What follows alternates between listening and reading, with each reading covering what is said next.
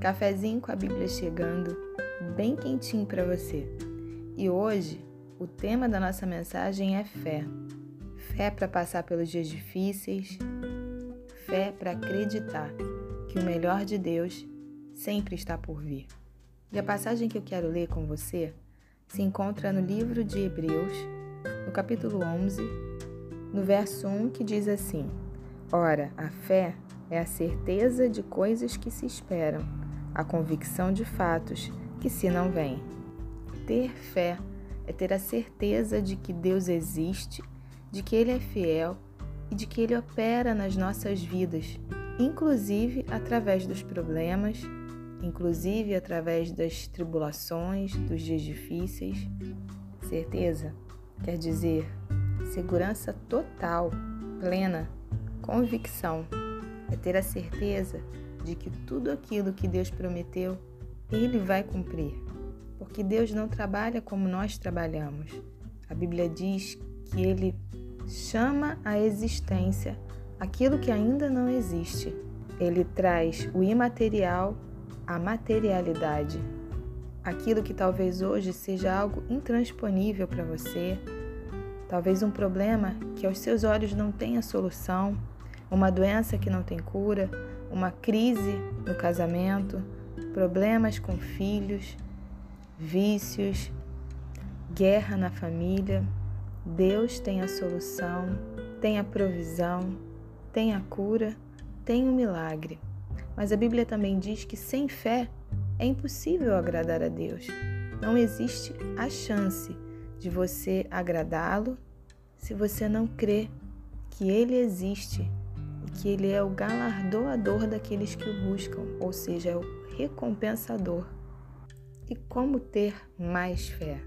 Certa vez, um homem cujo filho estava terrivelmente endemoniado pediu a Jesus: Senhor, ajuda-me na minha falta de fé.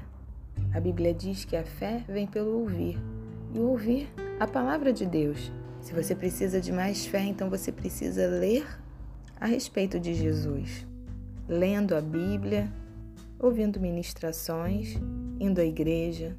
Quanto mais você busca a Deus, mais intimidade você tem com Ele, mais conexão, mais sintonia. E quanto mais intimidade, mais confiança, porque Ele se torna, além de Pai, um amigo. E você sabe que se você cair, Ele vai te ajudar a se levantar. A Bíblia também diz que quando nós nos agradamos do Senhor, ele satisfaz os desejos do nosso coração e que nem olhos viram, nem ouvidos ouviram, nem jamais penetrou no coração do homem aquilo que Deus tem preparado para aqueles que o amam. Deus cuida de nós nos pequenos detalhes e ele usa o mal para se transformar num bem. Ele transforma a maldição em bênção. Ele faz brotar água no deserto das nossas vidas. Quando você tem fé, quando você tem intimidade com o Senhor, você consegue enxergar Deus nas pequenas coisas da sua vida. Alguns dias atrás, o meu carro parou, de repente, e não ligava mais. E não era bateria. Eu fiquei um tempo tentando ligá-lo e era numa rua de muito movimento e ele não voltava. Então, dois homens vieram me ajudar e empurraram meu carro até o acostamento. Assim que eu parei o carro, a 20 metros do meu carro havia uma oficina mecânica. Pode ser que para você seja apenas uma mera coincidência, mas eu vejo a mão de Deus em tudo na minha vida. Há alguns anos atrás, no momento de muita dificuldade financeira, aquela época que eu ia para o mercado com uma calculadora. Eu lembro que eu só tinha 50 reais. Eu estava fazendo as compras, mas me deu uma vontade de comer abacate. E eu peguei tudo que eu precisava e o abacate. Quando chegou na hora de passar as compras, a prioridade, obviamente, era a comida. Eu fui com fé pro caixa que aquele abacate ia passar também, mas ele não passou. Eu falei: tudo bem, senhor, glória a Deus, eu tenho dinheiro para comprar minha comida, é o suficiente para hoje e isso vai me fazer feliz. E fui para casa com as minhas compras fazer meu almoço. No dia seguinte, toca a campainha da minha casa. Era uma amiga minha.